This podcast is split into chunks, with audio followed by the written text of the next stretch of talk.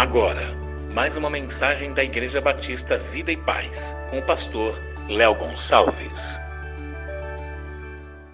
Boa noite, irmãos. Podem sentar. Sejam bem-vindos.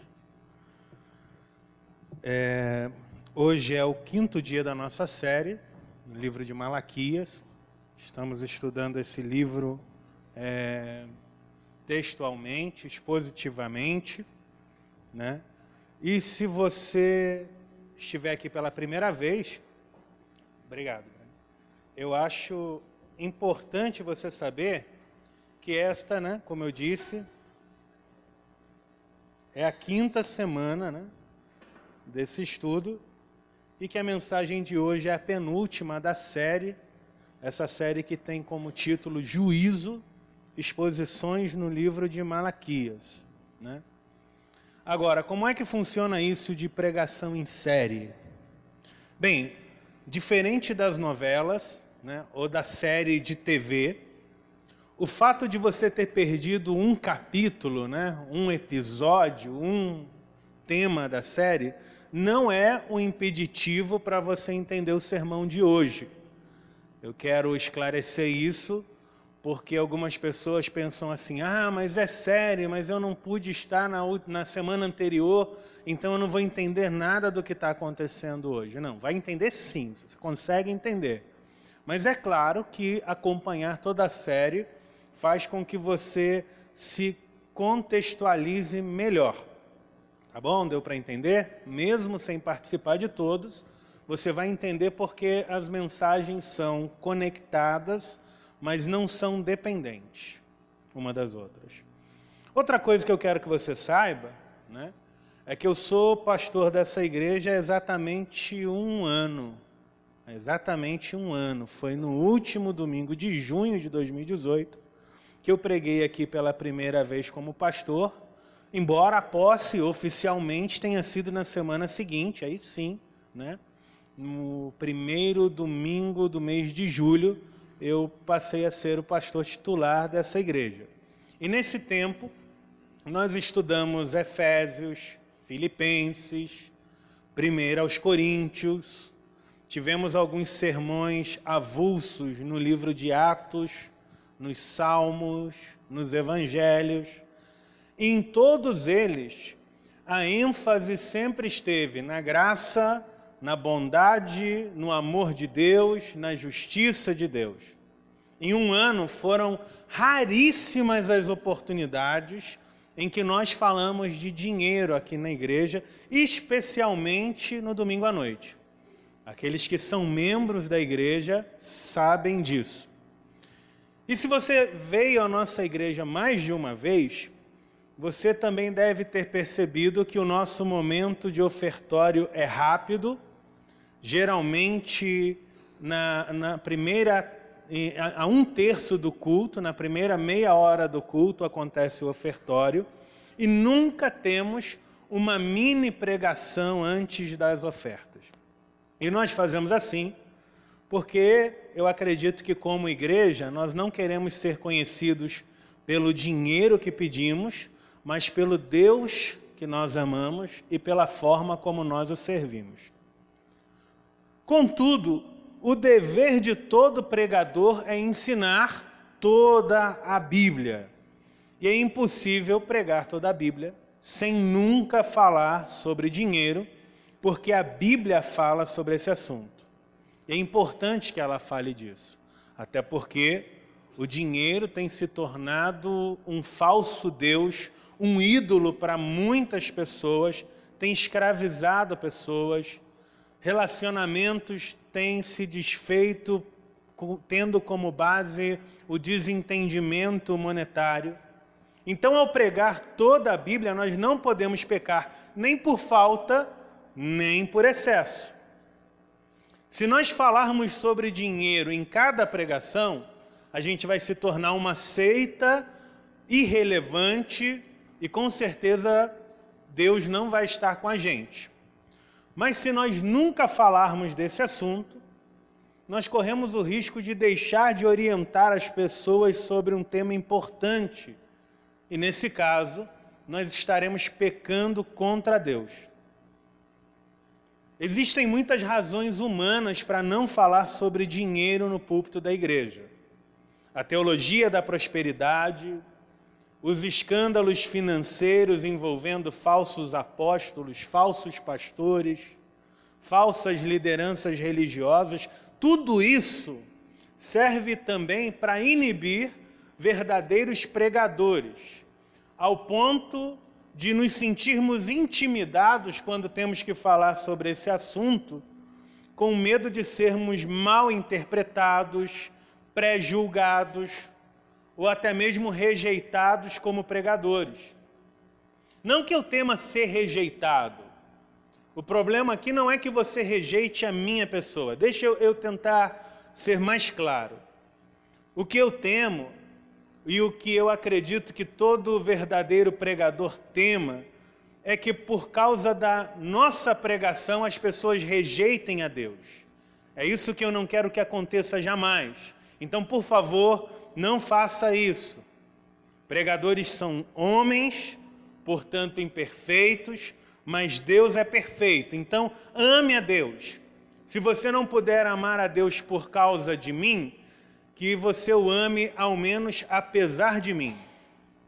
Dito isto, feitas estas, esses esclarecimentos, eu quero ler com vocês o texto de Malaquias, capítulo 3, versículo 7 ao 12, que é a porção que nós estudaremos hoje. E eu quero aplicar os princípios aqui apresentados aos nossos corações. Então, o que você vai ouvir aqui hoje é uma parte do que a Bíblia ensina sobre dízimos e ofertas, sobre como Deus recebe cada oferta que é depositada, sobre o que ele pensa de nós quando nós retemos as nossas ofertas e dízimos e o que ele pode fazer por nós quando nós somos generosos e obedientes no que diz respeito à administração dos nossos bens materiais. Então, sem mais delongas, vamos ao texto, Malaquias 7, Malaquias 3, perdão, versículo 7, versículo 7 ao 12. O texto nos diz assim: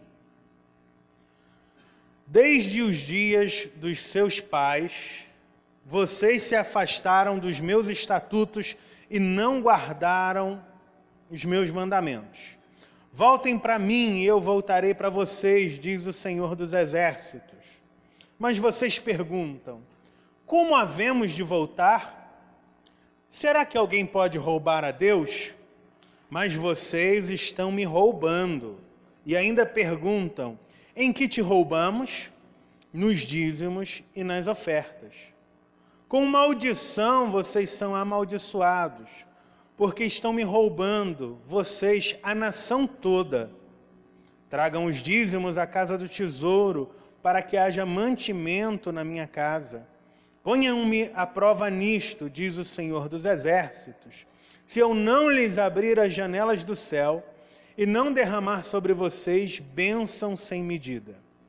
Por causa de vocês, repreenderei o devorador para que não consuma os produtos da terra e não deixarei que as suas videiras nos campos fiquem sem frutos, diz o Senhor dos Exércitos. Todas as nações dirão que vocês são felizes, porque vocês serão uma terra de delícias, diz o Senhor dos Exércitos.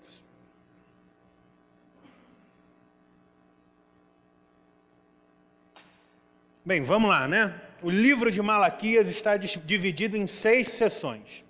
Cada uma dessas sessões contém uma sentença de Deus contra o povo que naquele momento estava pecando contra o Senhor.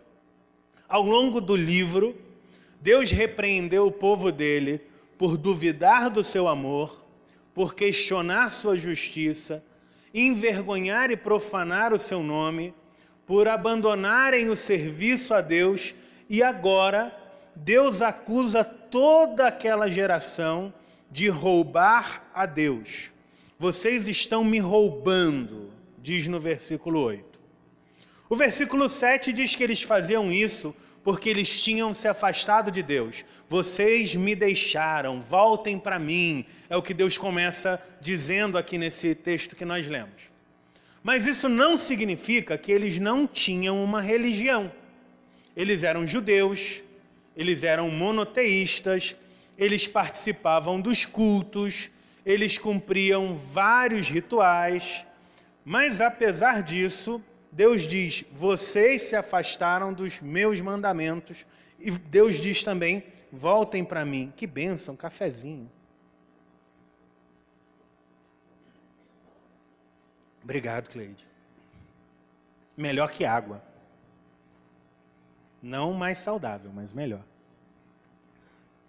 Eles faziam tudo isso, todos os rituais religiosos estavam presentes. Apesar disso, Deus diz: Vocês se afastaram dos meus mandamentos, voltem para mim. Isso é muito importante, porque nos ensina que ter uma religião e ter Deus conosco são duas coisas diferentes. Não era religião na, na, na vida dos judeus que estava faltando.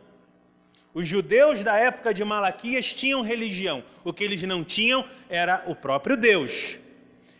Eles fugiam para longe de Deus. Veja que Deus está dizendo: voltem para mim. Eles se afastavam de Deus.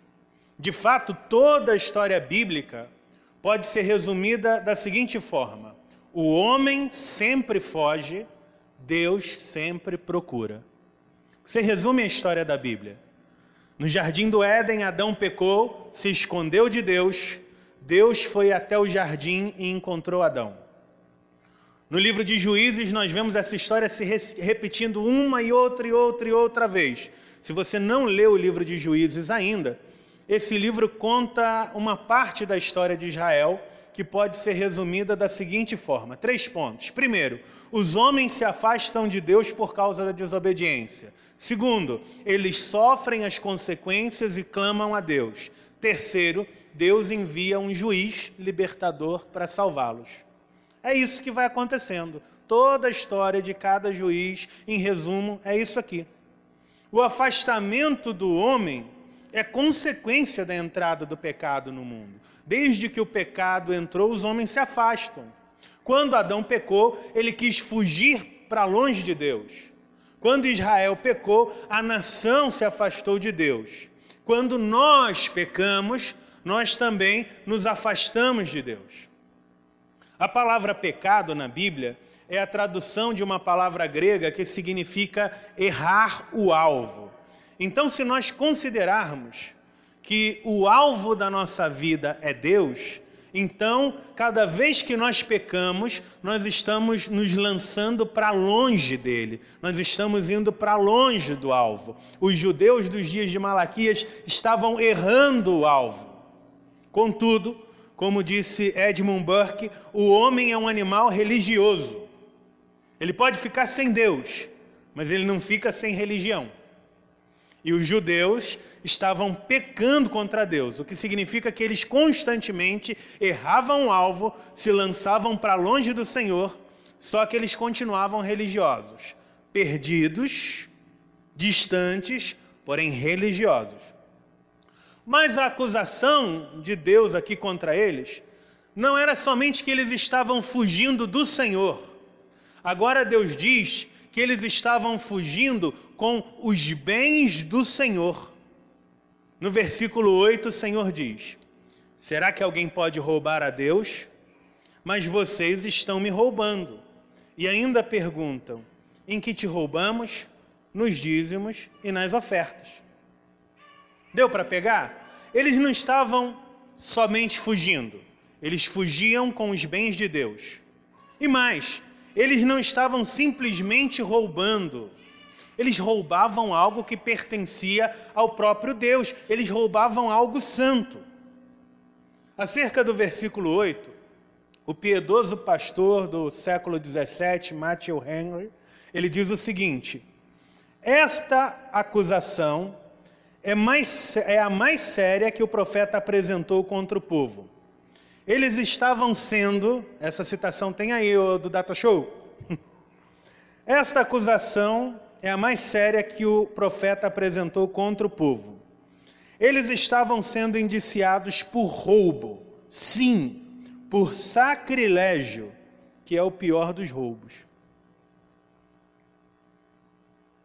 A ideia aqui é que Deus tinha um tesouro particular, Deus tem algo que lhe pertence, mas estes homens estavam cometendo sacrilégio, eles estavam roubando algo sagrado. Mas eles não entendiam as coisas dessa maneira.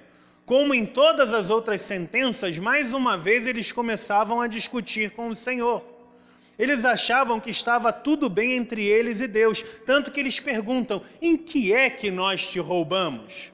Deus então responde: nos dízimos e nas ofertas. A palavra dízimo vem de um termo hebraico que significa dez. E na Bíblia, o dízimo era 10% dos ganhos obtidos por uma família. Mas, como aquela era uma sociedade principalmente agrária e pastoril, era comum que os dízimos fossem entregados na forma de grãos ou na forma de animais.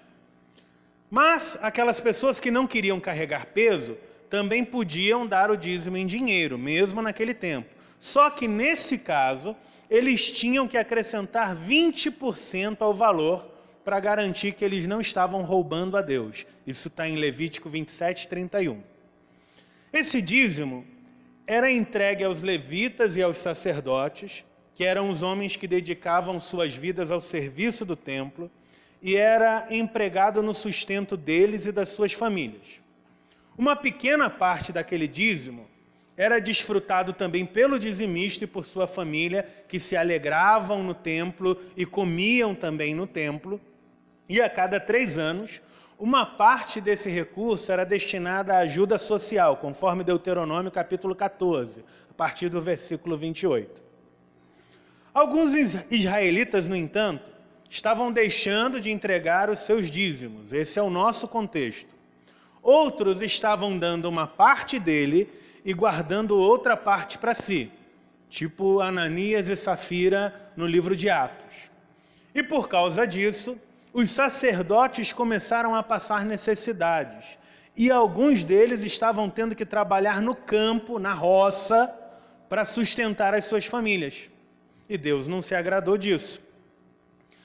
Perceba então como toda ação tem uma consequência. Ao roubar a Deus, eles estavam prejudicando a família dos sacerdotes e a família dos necessitados que recebiam o dízimo do triênio. Isso nos lembra também que ninguém peca sozinho. Quem peca, sofre, mas também faz sofrer os que estão ao seu redor. Isso vale para qualquer tipo de pecado. Ageu foi um profeta que viveu na mesma época que Malaquias. Então, quando você lê o livro de Ageu, o contexto é exatamente o mesmo de Malaquias. Em Ageu 1:9 está escrito assim: Vocês esperavam que fosse muito, mas o que veio foi pouco. E este pouco, quando levaram para casa, eu dissipei com um sopro. E por quê? pergunta o Senhor dos Exércitos. Porque meu templo permanece em ruínas enquanto cada um de vocês corre para a sua própria casa. Qual era a situação aqui? O povo de Deus estava fugindo da sua responsabilidade de cuidar da casa de Deus. E o templo do Senhor estava em ruínas porque cada um investia em sua própria casa. Só que aí vieram as consequências. Ao reter os dízimos e as ofertas, eles também, eles próprios, estavam empobrecendo ainda mais, como nós vemos nos versículos seguintes. Por isso, ainda Ageu, agora, versículo seguinte: Os céus retêm o seu orvalho, a terra não produz seus frutos. Fiz vir a seca sobre a terra e sobre os montes, sobre o cereal, sobre o vinho, sobre o azeite, sobre o que o solo produz sobre as pessoas, sobre os animais e sobre todo o trabalho das mãos. Em outras palavras, a falta de responsabilidade deles com o cuidado da casa de Deus estava sendo castigada pelo Senhor, que trouxe seca, fez minguar as plantações e os animais das suas fazendas. Isso é a mesma coisa que Deus está dizendo em Malaquias capítulo 3, versículo 9. Com maldição vocês são amaldiçoados, porque estão me roubando, vocês, a nação toda. Veja novamente como ações têm consequências. Ao deixar de entregar seus dízimos, eles não estavam apenas roubando a Deus, eles também estavam roubando os sacerdotes e roubando de si mesmos. Os recursos que eles deixavam de entregar ao invés de trazer prosperidade, só estava trazendo mais problemas para eles. E eles agora já nem conseguiam suprir as próprias necessidades. Em outras palavras, quanto mais eles retinham, menos eles tinham. Algumas pessoas, ao ouvir falar sobre dízimos, questionam que essa prática é restrita à lei de Moisés. Talvez Talvez você já tenha ouvido esse argumento. Acontece que a prática do dízimo começou bem antes de Moisés, bem antes da entrega da lei. Em Gênesis 14, 20, pelo menos 300 anos antes do ministério levítico, antes de Moisés, nós vemos Abraão entregando dízimos a Melquisedeque. Em Gênesis 28, 22, versículo 22, Jacó promete dar seus dízimos a Deus. Isso também muito antes de Moisés. Então, o que Moisés fez não foi trazer um novo mandamento ou um novo costume, mas sim incorporar oficialmente os dízimos como parte da adoração do povo de Deus. Já existia antes, mas ele pegou por mandamento de Deus e colocou ali também. Os dízimos, portanto, não estão restritos apenas à velha aliança, eles ainda estão vigentes. Pense, por exemplo, que Jesus teve oportunidade de abolir o dízimo em Mateus 23, quando ele tem um debate com os fariseus. Mas ao invés disso, Jesus se limitou em censurar aqueles que contribuíam com motivações equivocadas. Jesus nunca criticou a prática do dízimo, mas em Mateus 23 ele critica a ausência de vigor espiritual legítimo na vida das pessoas que estavam entregando dízimos. Em 1 Coríntios 16, versículos 1 e 2, é dito que nós, crentes do novo pacto, né, devemos contribuir conforme a nossa prosperidade, conforme a nossa prosperidade. Isso significa que a contribuição de um cristão deve ser regular e proporcional. Regular, porque as necessidades são regulares. A igreja de Deus precisa de recursos regularmente. Os sacerdotes precisam de sustento regularmente. As despesas da igreja são fixas e pagas regularmente. Proporcional para que nem o que ganha mais e nem o que ganha menos se sintam defraudados e para que todos tenham a oportunidade de contribuir da mesma forma, com a mesma medida, na mesma adoração, fazendo o mesmo tipo de sacrifício agradável a Deus. Ainda acerca dos dízimos no Novo Pacto, ou no Pacto da Graça, o comentarista Warren Wiersbe afirma que a nossa contribuição na igreja deve exceder os 10% entregues pelos judeus do Antigo Pacto. Ele escreve o seguinte: Se os fiéis sob a antiga aliança davam dízimo, isto é, a décima parte dos seus ganhos, então, como, os, então, como cristãos sob a nova aliança, como os cristãos sob a nova aliança podem começar com qualquer quantia abaixo disso? É um bom questionamento. Como então o cristão deve ver o dízimo hoje? Ele deve enxergá-lo como um referencial mínimo para sua contribuição mensal. Você olha para o dízimo e contribui a partir do dízimo. Faz dele o seu medidor, o seu referencial mínimo de generosidade. Isso significa que se você pode contribuir com uma quantia superior a 10%, faça isso.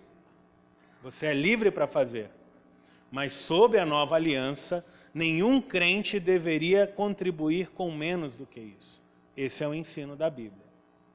Bem, tendo explicado a importância do dízimo e a falta grave que é deixar de contribuir com ele, eu quero trabalhar o texto de hoje em três direções.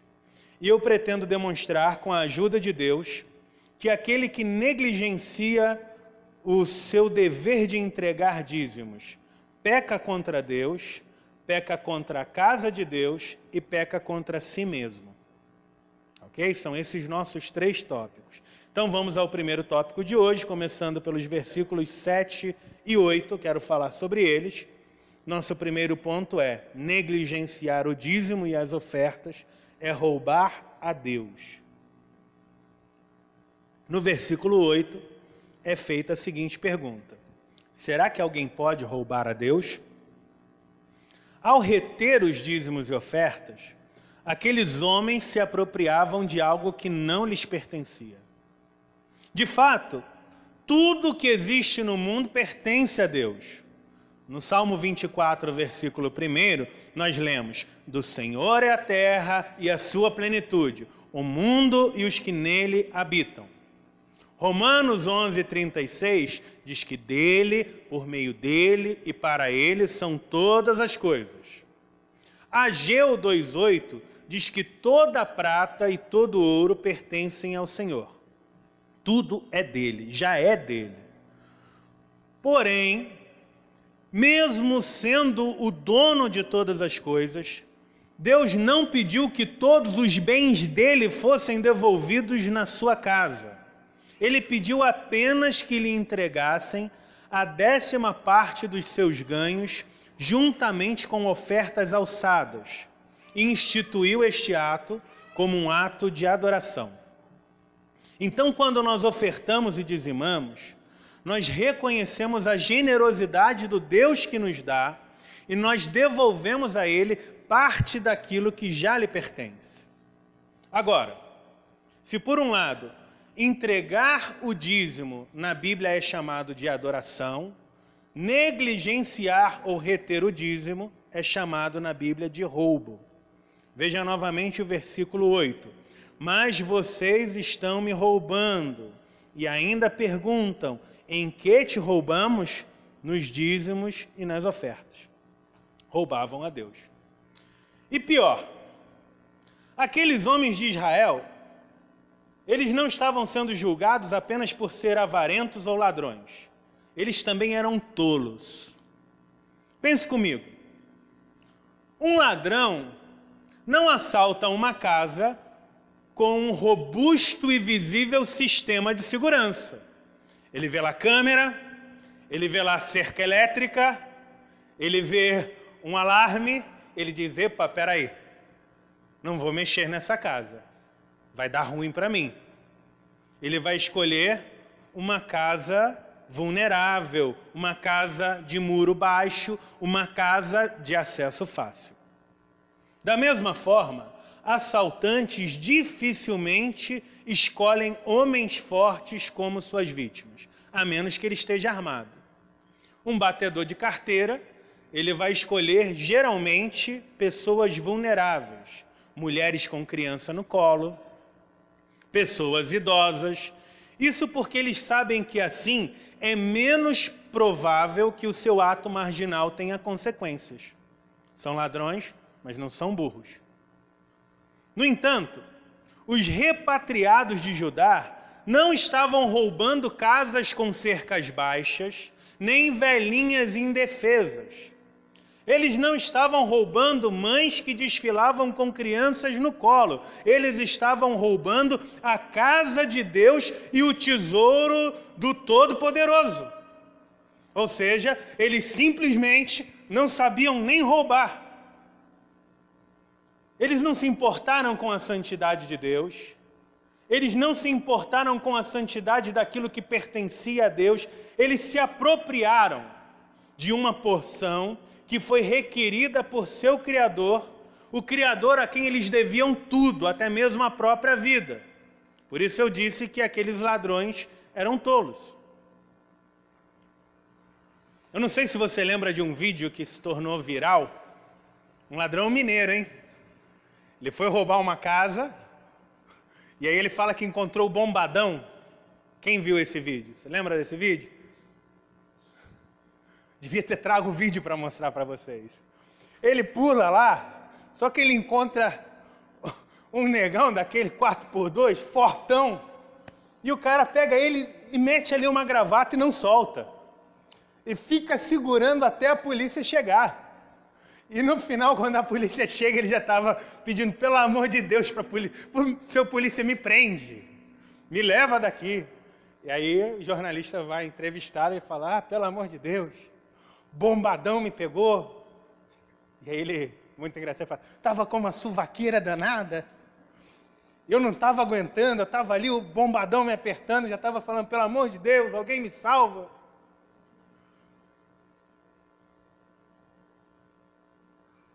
Eles escolheram, ele escolheu o cara errado para roubar também. Israel não estava roubando bombadão, não. Eles estavam roubando o Senhor dos exércitos, aquele que tem poder sobre todas as coisas, aquele que tem exércitos de anjos poderosos ao seu mando. Então, ao não dizimar, Israel estava brincando com fogo e eles estavam prestes a se queimar. Em segundo lugar, ao negligenciar os dízimos e ofertas, aqueles homens roubavam de si mesmos. Eu disse que eles roubavam a Deus, primeiro. Segundo, roubavam de si mesmos. Aquele que rouba um homem, ao ser apanhado, sofrerá as consequências do seu ato. E aquele que rouba a Deus? Ficará impune? Ao deixar de devolver a porção que Deus escolheu para o sustento da sua casa, aqueles homens estavam assumindo um alto risco e Deus não ia deixar aquela ação impune. Então ele diz no versículo 9, Malaquias 3, versículo 9: Com maldição vocês são amaldiçoados, porque vocês estão me roubando, vocês, a nação toda. Entendeu? Deus diz assim o seguinte: porque vocês não confiaram na minha generosidade e na minha capacidade de abençoar vocês, eu vou mostrar para vocês que menos é mais. E eu vou permitir agora que a maldição venha sobre vocês. E a maldição veio. Como ela veio? Veio em forma de uma praga de gafanhotos, que são chamados na Bíblia de devorador. Se alguém falar assim para você, um pastor, vem cá que eu vou orar e vou repreender o devorador, que é um demônio. Mentira, devorador não é um demônio. Não existe demônio com o nome de devorador. Devorador era uma praga, era um gafanhoto. Uma praga que comia planta. E aquela era uma sociedade agrária. Então eles dependiam de plantações. E aí veio o devorador né, e comeu as lavouras deles. Deus também fez o quê? Ele fechou as janelas do céu para que não chovesse sobre aquela terra. E como eu disse, aquela era uma sociedade basicamente agrícola e pastoril. Então eles dependiam de chuva, nem que fosse para ter pasto. E não demorou para que os israelitas repatriados começassem a sentir as consequências do seu erro. Os animais não tinham pasto, os fazendeiros não colhiam, e assim aqueles que retiveram o dízimo e a oferta do Senhor começaram a passar dificuldades. Eles descobriram que com 100% dos seus ganhos, eles viviam pior do que antes, quando eles viviam com 90% de tudo que Deus lhes dava. Ageu, que como eu já disse, viveu e profetizou na mesma época de Malaquias, é muito interessante, você que está estudando Malaquias junto comigo, leia também o livro do profeta Ageu. Naquela mesma época, ele trouxe ao povo as seguintes palavras, Ageu capítulo 1, versículos 5 e 6. Portanto, Assim diz o Senhor dos Exércitos: Considerem o que tem acontecido com vocês. Vocês semearam muito e colheram pouco. Comem, mas isso não chega a matar a fome. Bebem, mas isso não dá para ficarem satisfeitos. Põem roupa, mas ninguém se aquece. E o que recebe salário, recebe-o para colocá-lo numa sacola furada. Os israelitas pensaram que ao reter 10% que pertencia a Deus, eles lucrariam, mas na verdade a situação deles piorou. Eles gastaram muito com sementes, está escrito aqui, só que não choveu. Eles não puderam colher. Consequentemente, começou a faltar comida na casa deles. A porção que estava sobre a mesa não era mais suficiente, não saciava, eles tiveram fome. Quando chegava o inverno, eles não tinham dinheiro para comprar casacos. Os assalariados, isso é, aqueles que eram empregados, até recebiam seus salários, mas Ageu diz que esse salário não supria. Ele diz: vocês recebem o salário, mas parece que ele está numa sacola furada. Irmãos, quando nós roubamos a Deus, nós nos privamos das bênçãos espirituais que acompanham o ato de contribuir. Quando nós tomamos o dinheiro que pertence a Deus, essa parte dificilmente fica conosco e acaba indo parar no médico, no mecânico ou em outro tipo de gastos inesperados. Roubar a Deus é roubar a si mesmo, é defraudar o próprio bolso é guardar dinheiro no saco furado. Eu não estou dizendo aqui que todas as vezes que o seu carro quebra, ou que um familiar adoece, ou que você tem um gasto inesperado, isso é uma maldição.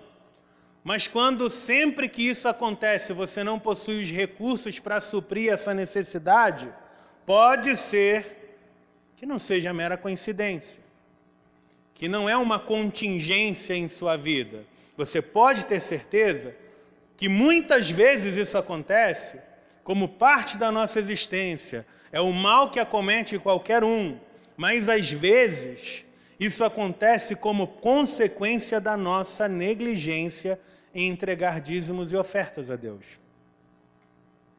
Se você mora na cidade, então provavelmente você não é um agricultor. Então você pode ficar despreocupado com o devorador. Amém? Ninguém aqui precisa ter medo do devorador. Alguém que tem uma fazendinha, uma, uma chácara, uma roça por aí? Não tiver, tá tranquilo. Devorador não é um problema. Pulgão não é um problema. Mas você pode ter certeza que roubar a Deus tem consequências. Da mesma forma, não é preciso abraçar a teologia da prosperidade, que, como eu disse muitas vezes neste púlpito, é demoníaca. Não é preciso abraçar a teologia da prosperidade para acreditar que Deus abençoa o dizimista e ofertante que dá ao Senhor o que lhe pertence. Acerca desse assunto, o teólogo batista Wayne Gruden que é possivelmente o maior teólogo sistemático vivo, escreve o seguinte: a partir de agora, palavras dele. O apóstolo Paulo vê o ato de ofertar dinheiro para a obra de Deus como uma semeadura espiritual que levará a uma colheita. E isto afirmo, abre aspas, aquele que semeia pouco também colherá pouco, o que semeia com fartura também colherá com fartura. 2 Coríntios 9, 6.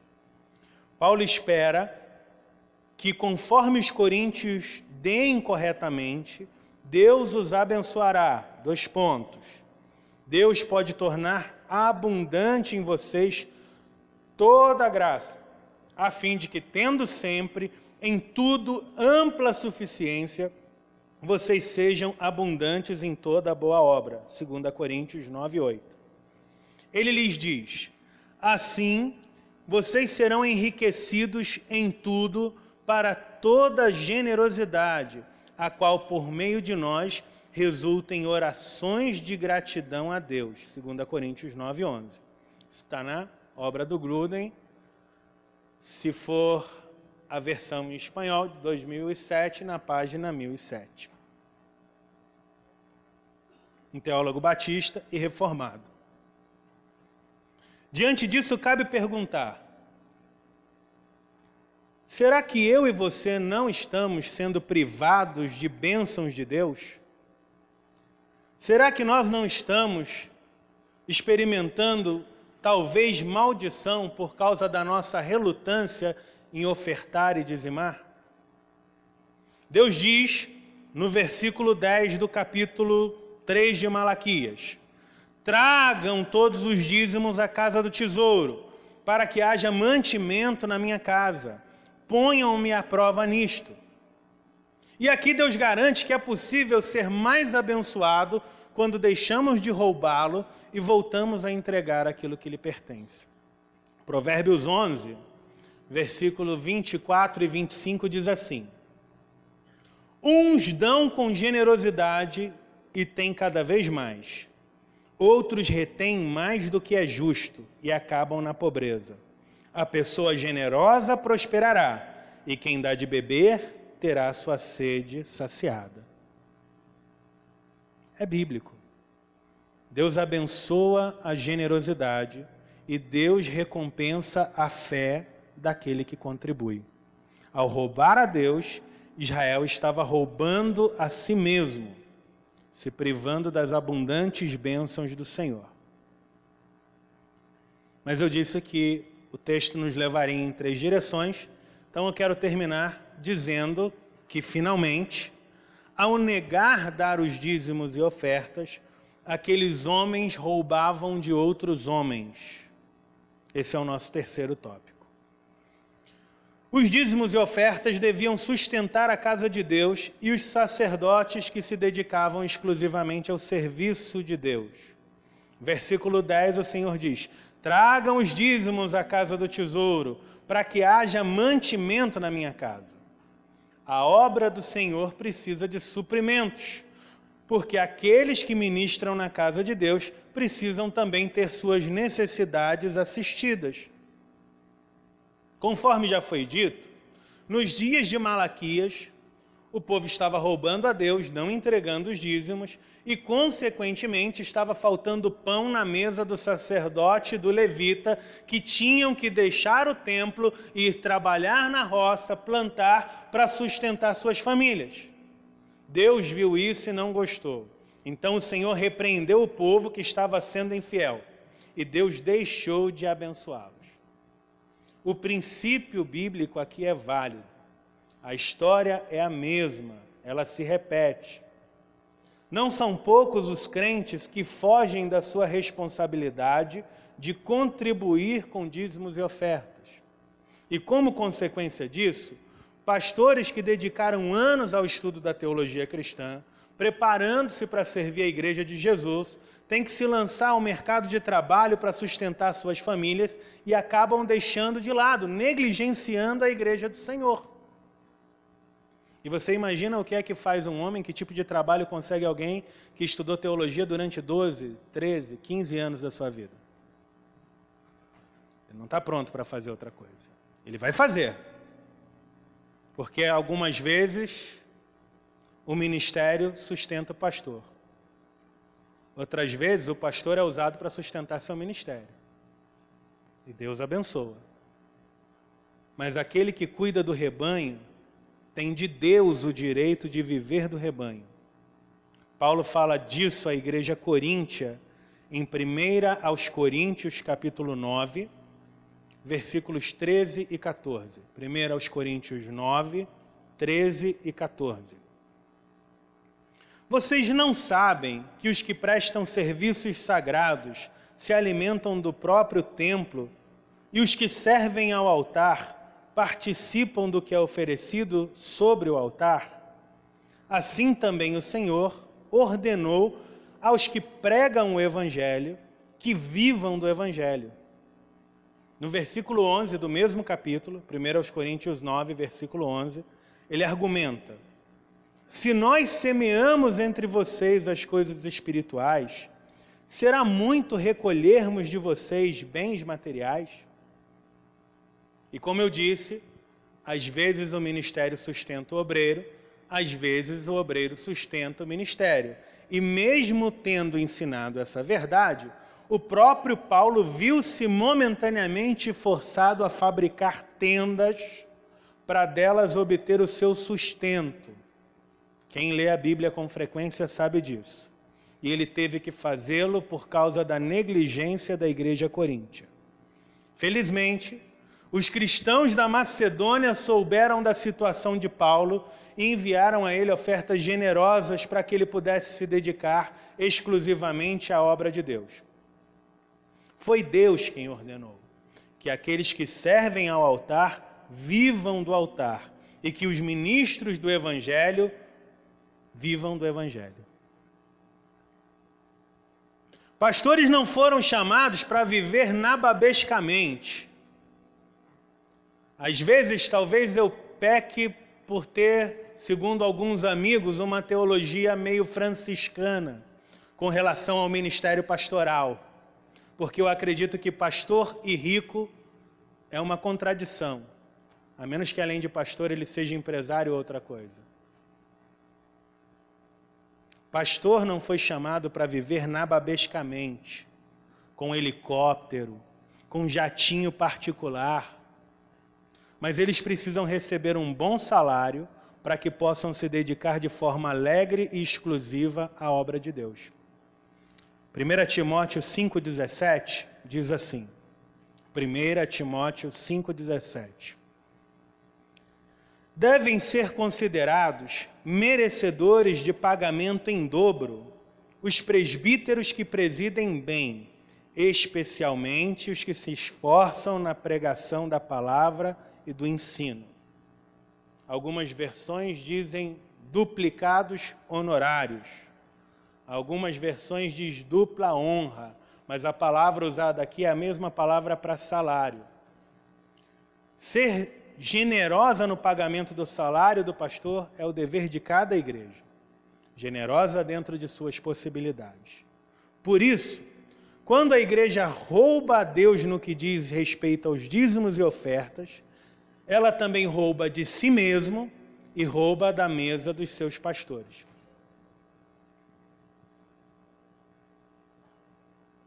Eu estava em dúvida se eu ia incluir essa parte no sermão e se eu ia ler esse versículo a vocês.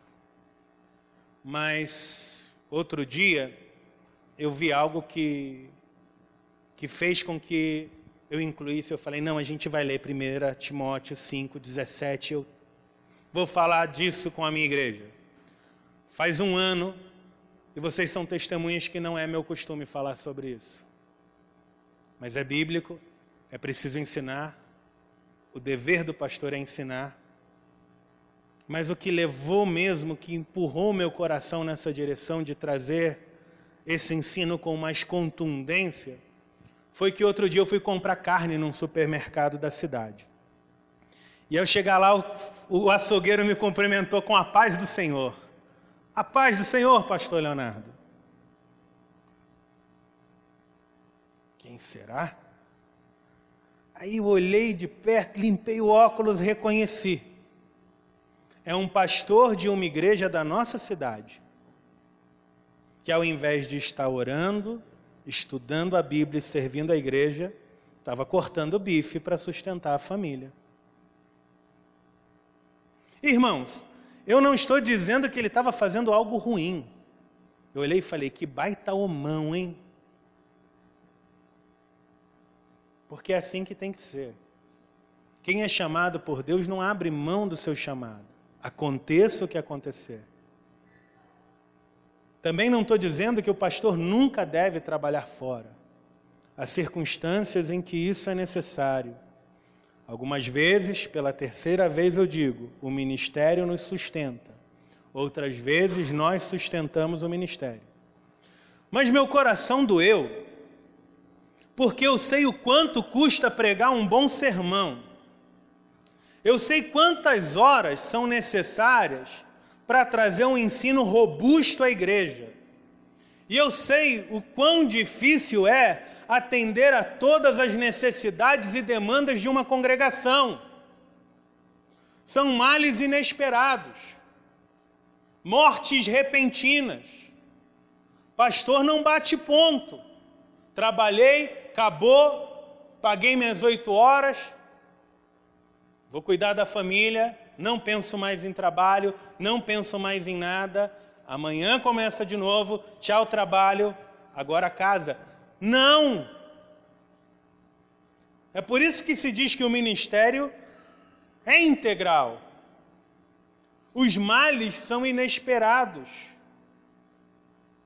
E o pastor precisa estar de prontidão. Tem dias que você participa de um velório pela manhã, um aniversário à tarde, um exorcismo à noite, a, apresentação de uma criança no dia seguinte, um batismo à tarde. Você acaba de aconselhar um casal que está separando à tarde e à noite você está celebrando um casamento. Cabeça entra em parafuso. E às vezes você precisa de tempo, nem que seja para você respirar, encontrar o caminho do equilíbrio. O ministério cristão requer tempo e prontidão. Mas aquele meu colega lá no supermercado simplesmente não podia ter isso, porque ele foi forçado a passar mais horas cortando bife do que orando e lendo a Bíblia. Ele ministrava no altar, mas a sua igreja o privou de viver do altar.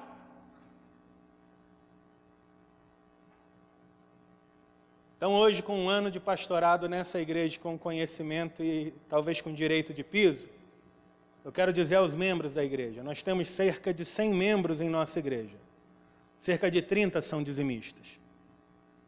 Isso significa que para cada três membros que dão dízimo, há sete que não dão.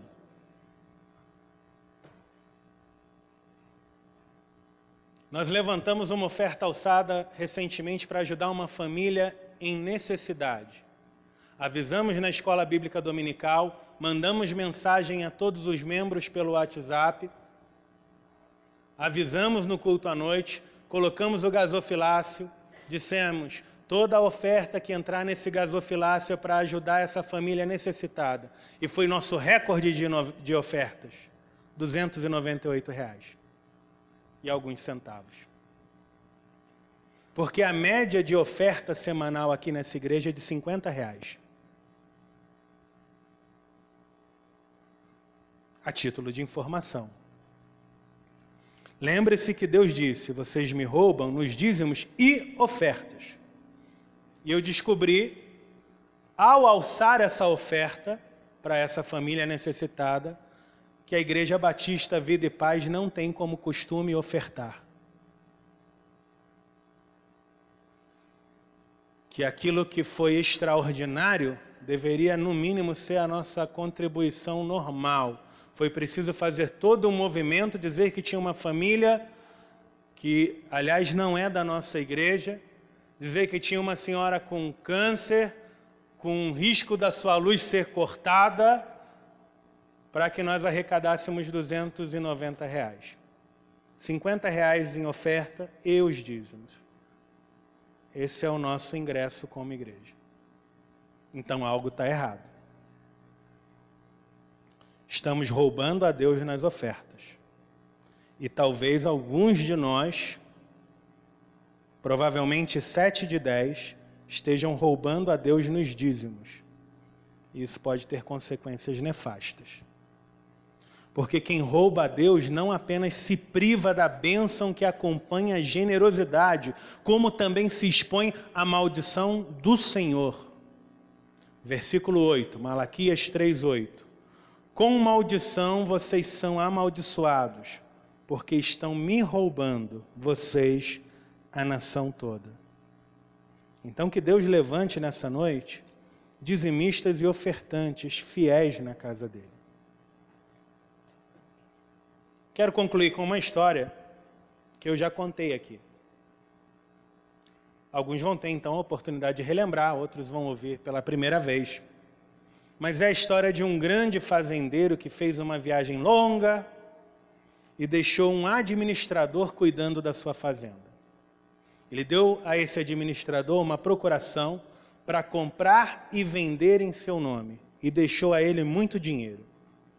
Ele disse para o administrador: Tudo está à sua disposição, gaste sabiamente. Passou algum tempo, o fazendeiro voltou, mas ao chegar à fazenda ele ficou espantado. O mato estava crescido, a porteira caída, a casa suja, o telhado da sede da fazenda quebrado, os animais doentes e descuidados. Parecia que tudo estava abandonado e deteriorado. Então, ele foi até a casa do administrador. Mas ele se surpreendeu. Antes de chegar à casa, ele ficou surpreso. Ele encontrou o caminho bem pavimentado. A porteira e a cerca da casa do administrador estava pintada com pintura nova. O curral, impecável. Os animais, gordos e bem cuidados. A casa estava linda, arrumada, recentemente reformada com detalhes em mármore e o telhado novo se destacava à distância. Então ele disse ao administrador: Meu amigo, quando eu parti em viagem, eu não deixei uma procuração para que você me representasse e cuidasse dos meus bens. Acontece que agora, ao chegar, encontrei minha fazenda em ruínas. O mato está alto, a porteira quebrada, a casa suja, o telhado destruído e os animais parecem abandonados. Onde você usou o dinheiro? Então o empregado respondeu: Meu senhor, na sua partida, o Senhor me deixou uma procuração dizendo que eu tinha total liberdade para administrar os seus bens. E visto que minha residência precisava de reformas, eu ampliei minha casa, troquei meu telhado, pintei minha cerca e comprei animais para colocar no meu rancho. O fazendeiro, muito indignado, disse: Meu amigo, é verdade que eu dei a você autoridade sobre todos os meus bens, mas quando eu fiz isso, eu estava pensando também na minha fazenda.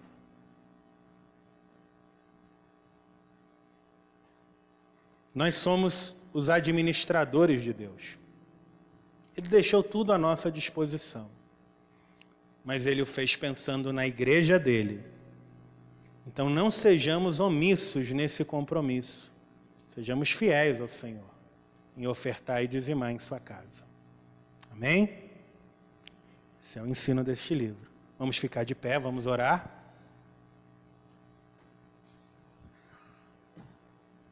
Agora a outra daqui a um ano. Não. Com equilíbrio, né? As coisas são feitas com equilíbrio.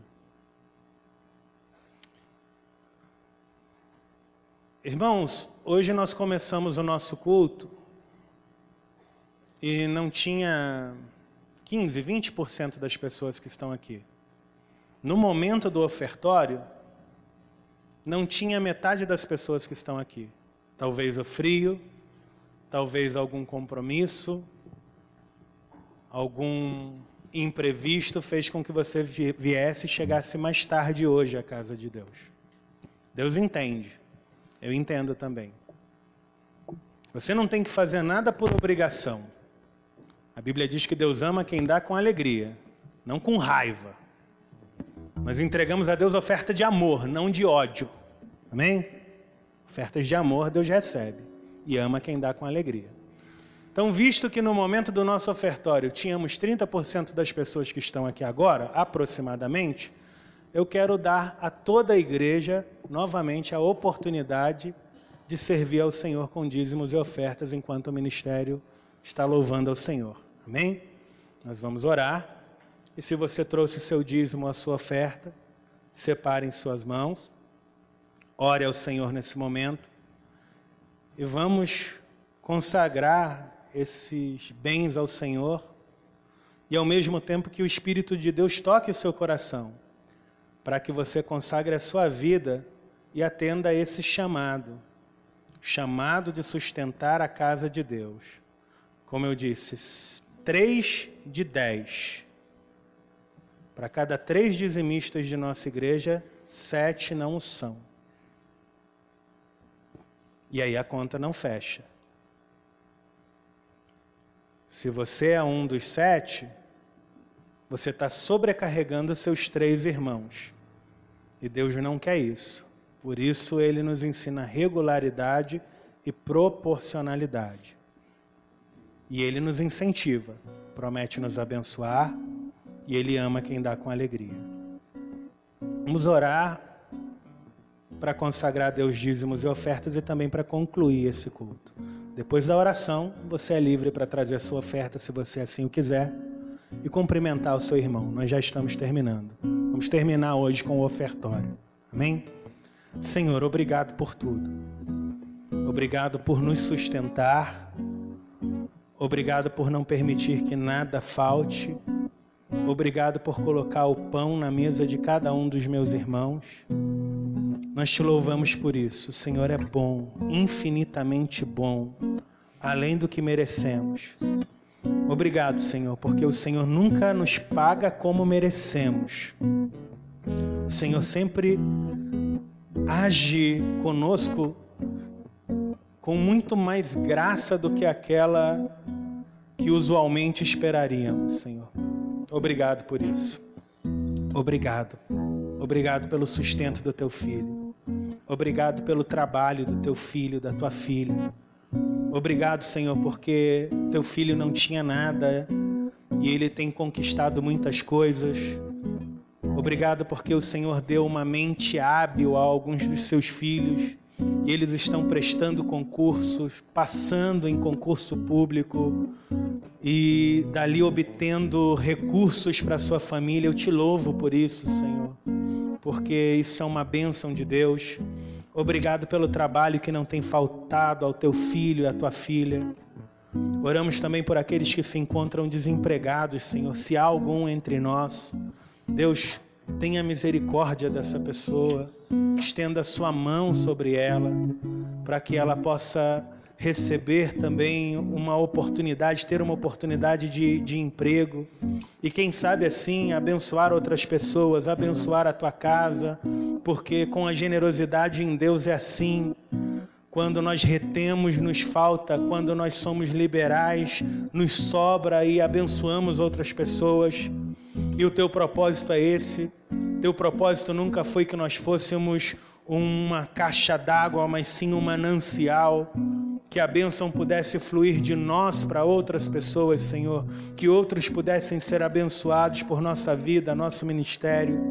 Obrigado por nos dar a oportunidade de fazer o bem àquela família, Senhor, há alguns dias atrás. Isso trouxe alegria ao nosso coração. Obrigado pelo Ministério de Assistência Social, pelos diáconos dessa igreja que trabalham para suprir as necessidades de outros, Senhor. Muito obrigado por tudo. Deus, juntamente com a tua igreja, eu quero orar por aquele colega, Senhor, que estava cortando a carne que eu ia comer na minha casa. E fazia isso com tanta alegria, Deus com tanta alegria, Senhor. Obrigado pela vida dele, pelo exemplo dele.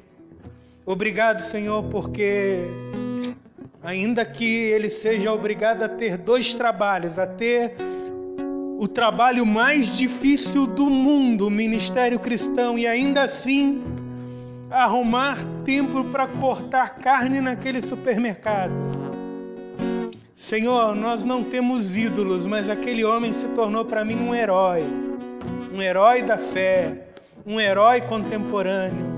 Abençoe a casa dele, a família dele, a igreja dele. Dá visão àquela igreja, Senhor, para que seja generosa com seu ministro, para que nada falte ao teu servo, para que ele possa se dedicar exclusivamente ao trabalho do Senhor, abençoe aquela igreja. em nome de Jesus e abençoe nossa igreja também. Nós precisamos disso, Deus.